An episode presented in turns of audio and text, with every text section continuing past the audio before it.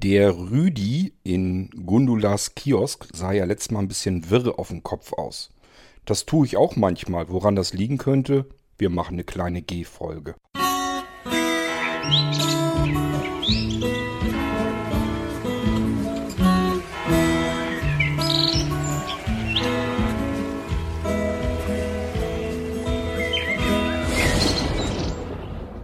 Da waren wir also neulich einkaufen beim Famila und ich brauchte Duschgel, Shampoo. Bei mir war beides gleichzeitig leer geworden. Naja, Duschgel hatte ich glaube ich noch ein bisschen, war aber auch schon so ziemlich leer. Ich brauchte also Neues.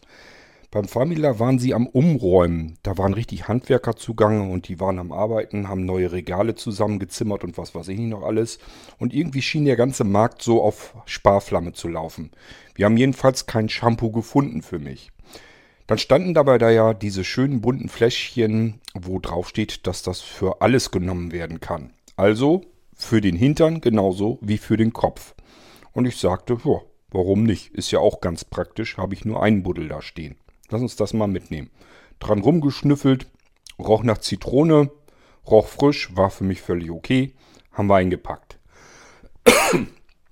Als ich damit mir sowohl den Hintern als auch den Kopf dann gewaschen habe, ähm, habe ich gemerkt, dass die Haare sich hinterher irgendwie anfühlten, als hätte ich mir sie überhaupt nicht gewaschen. Also als hätte ich fettige Haare gehabt, hätte ich einfach nur mit Wasser durchgespült und so fühlte sich das alles an. Ähm, die lagen auch ganz komisch und äh, irgendwie brachte das alles nichts. Und dann habe ich zu Anja schon gesagt, ich sage ja, wenn was für einen Arsch und für einen Kopf ist, dann sieht der Kopf zwangsläufig hinterher so aus wie der Arsch. Kann ja auch nicht anders. Ich habe jedenfalls gemerkt, dieses Scheißzeug bringt überhaupt nichts. Also zum Haarewaschen kann ich das nicht nehmen. Ich habe also auch gemerkt, als ich die Haare gewaschen habe, das schäumte nicht richtig und fühlte sich irgendwie ganz komisch an. Naja gut, ich habe jedenfalls gemerkt, das Zeug kannst du so nicht nehmen. Und so ist die neue Idee dann für ähm, Gundis Kiosk entstanden. Das heißt, mit so ganz einfachen, banalen Dingen können eben Geschichten äh, äh, entstehen, die ich euch dann erzähle. Habe ich hier also in Gundis Kiosk komplett eins zu eins so verwertet. Vielleicht mal ganz interessant, einerseits zu wissen, wie eigentlich solche Sachen bei mir zustande kommen. Ja, manchmal kriegt ihr ja irgendwelche Geschichten von mir um die Ohren gepfeffert. Und äh, dann weiß man immer nicht so genau, ja, wie kommt er da jetzt eigentlich drauf? Das ist genau sowas kann eben vorher passiert sein. Ist genauso wie im letzten Geistreich die Geschichte mit den Mäusen im Klavier kann eben auch von Geschichten passieren, die ihr mir erzählt. In dem Fall war das Wolfgang, dem das mal passiert ist. Und ich habe gedacht, boah, cool, klingt gruselig, das ist genau das, was ich für ein Geistreich brauche. Und so kommen eben so kleine Geschichten zustande, bei mir im Kopf aus sofort, indem ich zuhöre, anderen Leuten zuhöre, was sie zu erzählen haben, indem bei mir natürlich Dinge passieren, die eigentlich total banal sind. Da würde man so sich erstmal gar keinen Kopf drum machen. Ja, ich denke mal, es ist wahrscheinlich jedem schon mal passiert, dass er irgendwas gekauft hat, wo er hinterher gedacht hat, ja, taucht nichts. Bei mir plätschert dann immer irgendwie gleich was zusammen, dass sich eine Geschichte aufbaut, die ich dann wieder umbauen kann für irgendwas, was ich dann irgendwie wieder benutzen kann. Und somit ist dann eben die Folge mit äh, dem Rüdi und der Gundi in ihrem Kiosk entstanden. Musste ich natürlich mir noch ein bisschen was dazu ausdenken. Das habe ich aber tatsächlich wirklich sogar live während der Folge gemacht. Das heißt, als ich die Folge angefangen bin, als ich mein Equipment zusammengesteckt habe, habe ich wirklich nur im Kopf gehabt, okay, jetzt baust du das irgendwie in deine Geschichte ein mit diesem scheiß Shampoo, was nichts tauchte. Das wollte ich da eingebaut haben. Alles andere ist dann im Laufe, während ich die ganze ähm, Folge aufgesprochen habe, eben direkt sofort live im Kopf entstanden. So kommen also oftmals die Geschichten zustande, die ich hier euch irgendwie im Podcast dann zum Besten gebe, damit ihr mal wisst, dass da immer irgendwie was dahinter oder beziehungsweise davor passiert ist.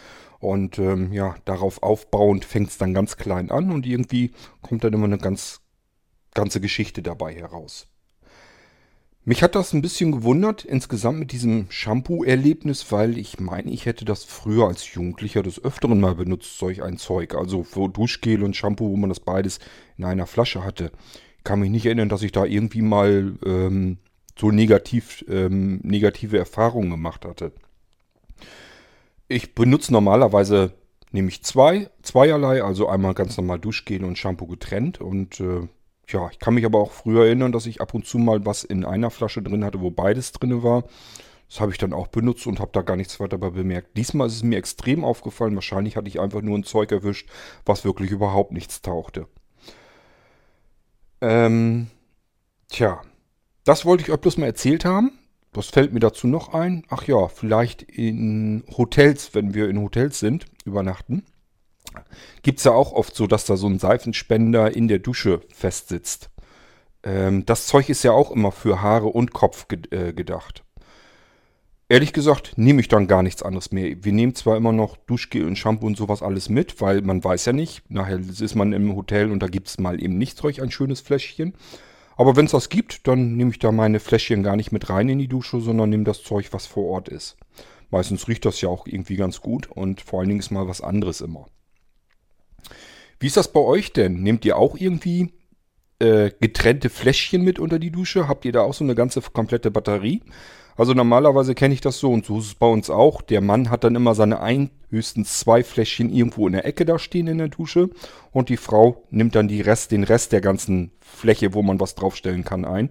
Das ist bei uns auch so. Anja hat da ihre, ich habe gar keine Ahnung, wie viel das sind. Also gefühlt sind es bestimmt fünf, sechs Flaschen oder so, die da stehen. Ähm, und bei den Kerlen ist es ja wirklich so, die nehmen Duschgel, brauchen Shampoo und dann war es das. Und selbst das nehmen sie manchmal noch in einem Buddel. Ähm, so ist es halt normal. Und würde mich mal interessieren, ob das bei euch auch so ist, wenn ihr in einer Partnerschaft seid, ähm, ob das bei euch auch so ist. Habt ihr das auch so, dass dann der Mann ein, zwei Fläschchen da stehen hat und die Frau hat da doppelte bis dreifache Menge stehen? Wir haben ja in der Dusche damals, als wir die ähm, gebaut haben, ist ein Freund, der uns äh, dabei geholfen hat, das ge äh, gebaut hat. Und äh, dem hatte ich ja damals gesagt, ja, die Dusche war sozusagen, weil die direkt unter einer Schräge ist, ist die unten breiter als oben. Und unten habe ich überlegt, wie kann man das überhaupt vernünftig benutzen, denn die Breite unten nützt mir ja nichts, da kann ich trotzdem nicht duschen. Und dann war ich am Hin und Her überlegen und mein Kumpel meinte dann, ähm, ja, kann man ja irgendwie so, so einen Sitzhocker oder sowas äh, geklappt dann da hinstellen, quasi weiter unten in die Breite unter die Dachschräge. dann habe ich gesagt, das ist für mich im Moment jetzt erstmal kommt das noch gar nicht in Frage. Kann sein, dass man das später im Alter mal gebrauchen kann. Aber im Moment pflege ich eigentlich nicht zu sitzen während des Duschens. Da habe ich ihm gesagt, mach einfach ähm, Steine hoch und mach mir oben eine schöne Stellfläche, dass ich da ordentlich was hinstellen kann. Das ist das, was mich in der Dusche immer am meisten nervt und ärgert, dass man nicht so richtig weiß, wo kann man den ganzen Krempel hinstellen. Dann fängt man an, bohrt in den Fliesen herum, um da irgendwelche Halterungen reinzustöpseln oder klebt irgendwas an die Fliesen, damit man dann irgendwas anhängen kann. Finde ich immer doof, wollte ich nicht haben. Habe ich gleich gesagt, äh, wenn wir schon die Dusche komplett neu machen, dann mauern wir dir einfach ein Stückchen hoch, nimmst du Itongsteine oder sowas und setzt da die Fliesen ran, beziehungsweise gefliest hat dann wieder ein anderer Bekannter von uns gemacht. Und ähm, ja, dann hatte ich oben, hatte ich da eine schöne Breite, einmal komplett die Duschbreite entlang, eine schöne Stellfläche, wo man die ganzen Buddels dann so hinstellen kann. Ja, und bei uns sieht das halt wirklich so aus. Ich habe dann ganz hinten in der Ecke meine zwei Flaschen da stehen und der Rest der Stellfläche, ja, den hat Anja dann für ihre Fläschchen äh, in Anspruch genommen. Nun gut, so ist es bei uns. Ihr könnt ja mal dazu sagen, wie es bei euch so aussieht. Habt ihr das auch so, dass ihr nur eine Flasche braucht unter der Dusche oder zwei Flaschen? Oder ist das bei, bei euch auch so, dass da eine ganze Batterie, eine ganze Ladung, ein ganz halber Laden quasi voller Fläschchen steht? Wenn ihr mögt, erzählt mir das. Ich wollte eigentlich nur eine kleine kurze G-Folge dazu mal machen. Ihr wisst, die G-Folgen, da kann es um alles Mögliche geben, eben auch ganz banale Dinge. Und das gehört sicherlich mit dazu. Auf der anderen Seite wollte ich euch aber auch erzählt haben, wie es eigentlich zu Gundis Kiosk in der letzten Sendung, ähm, wie es überhaupt dazu kommt, dass so eine Geschichte dann erst entsteht. Ähm, ich vermute mal, dass das mit Gundis Kiosk, wenn ich dann immer so weitere Folgen vielleicht machen will, auch dabei bleibt in der Regel. Also, dass das ganz banale, einfache Sachen sind. Ähm, soweit wie ich das mitkriege, kommen die trotzdem bei euch an. Es ist nichts Aufregendes, es ist nichts Urkomisches, wo man ständig bei lachen muss. Aber ich versuche da eben ganz banale Geschichten einfach so in diesen Kiosk zu verlegen und scheinbar gibt es Menschen unter euch, die da Spaß dran haben und die sagen, mach ruhig weiter so, ich finde das ganz lustig. Und ja, Spaß macht es auch bei der Produktion. Das heißt, ähm, allein schon dieses Arbeiten mit diesem Voice Transformer, ähm, ich muss gleichzeitig die Technik bedienen und die Geschichte erzählen und die verschiedenen Charaktere loswerden. Das ist eine Herausforderung. Ähm, das funktioniert auch nicht immer. manchmal geht es schief. Das heißt, das heißt, ich will was in einem Charakter sprechen, habe dann die falsche Taste gedrückt und ein ganz anderer Charakter spricht das dann aus. Muss ich dann natürlich stoppen und äh, wegschneiden und wieder nochmal anfangen. Ähm, ja, aber das sind so die ganzen kleinen Sachen, die man dann hat. Ähm, mir macht das aber Spaß, mit dem Voice Transformer in der Richtung zu arbeiten. Und ich möchte ehrlich gesagt auch so ein bisschen üben, denn das Coolste, was ich mir vorstellen könnte, ist, wenn man wirklich mal eben ein Live-Hörspiel sozusagen machen kann, ohne dass man irgendeinen einzigen Schnitt setzen muss oder sonst irgendetwas.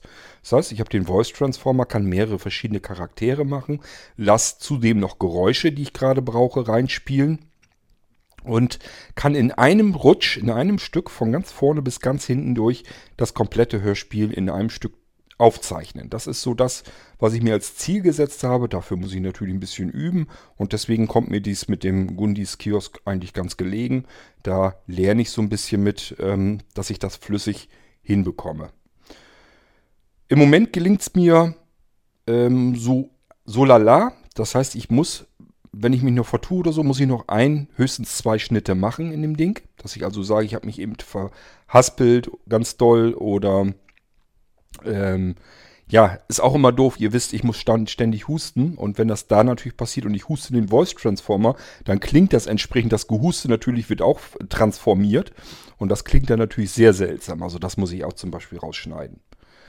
Wenn das nicht wäre, ich nicht husten müsste, ich mich noch besser konzentrieren könnte auf meine, naja, Geschichte. Was heißt Geschichte? Ich weiß ja nur so ungefähr, wo ich lang will.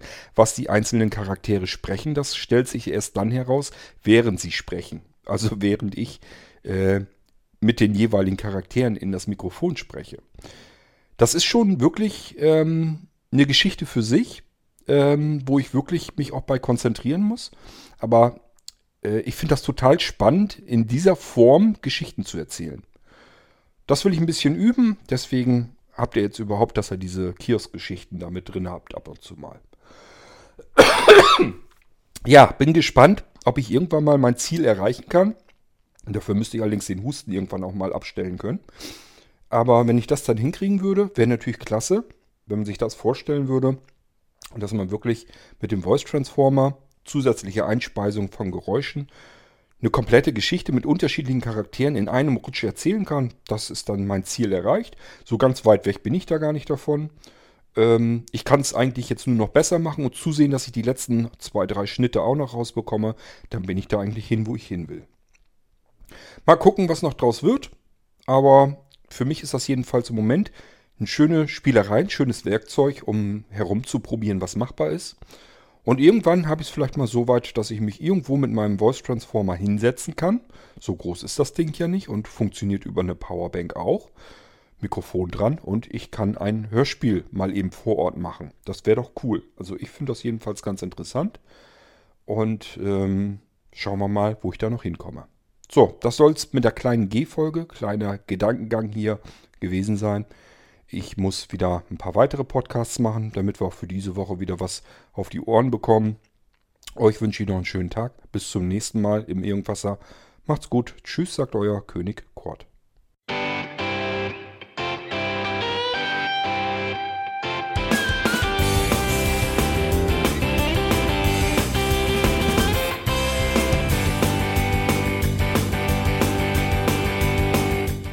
Das war Irgendwasser von Blinzeln.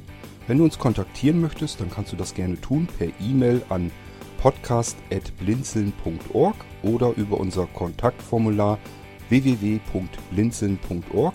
Blinzeln schreibt man in unserem Fall immer mit einem D in der Mitte. Wenn du möchtest, kannst du uns sehr gerne auch einen Audiobeitrag auf unseren Podcast Anrufbeantworter sprechen.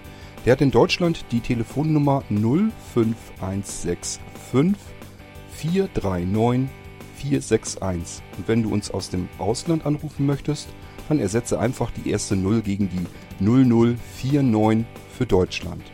Wir bedanken uns für dein Interesse und freuen uns schon darauf, wenn du auch beim nächsten Mal wieder mit dabei bist.